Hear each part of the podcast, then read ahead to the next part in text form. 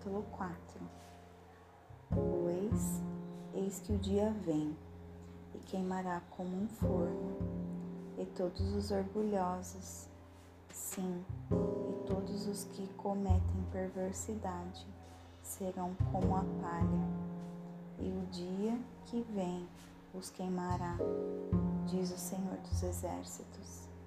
E isso não lhes deixará nem raiz nem ramo.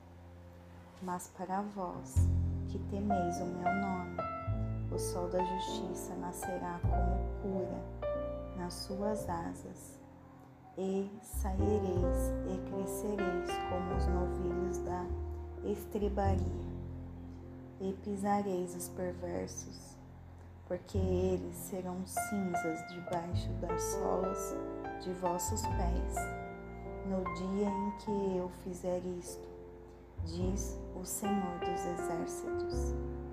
Lembrai-vos da lei de Moisés, meu servo, que eu lhe ordenei em Horebe para todo o Israel com os estatutos e juízos. Eis que eu vos enviarei Elias, o profeta, antes da vinda do grande e terrível dia do Senhor.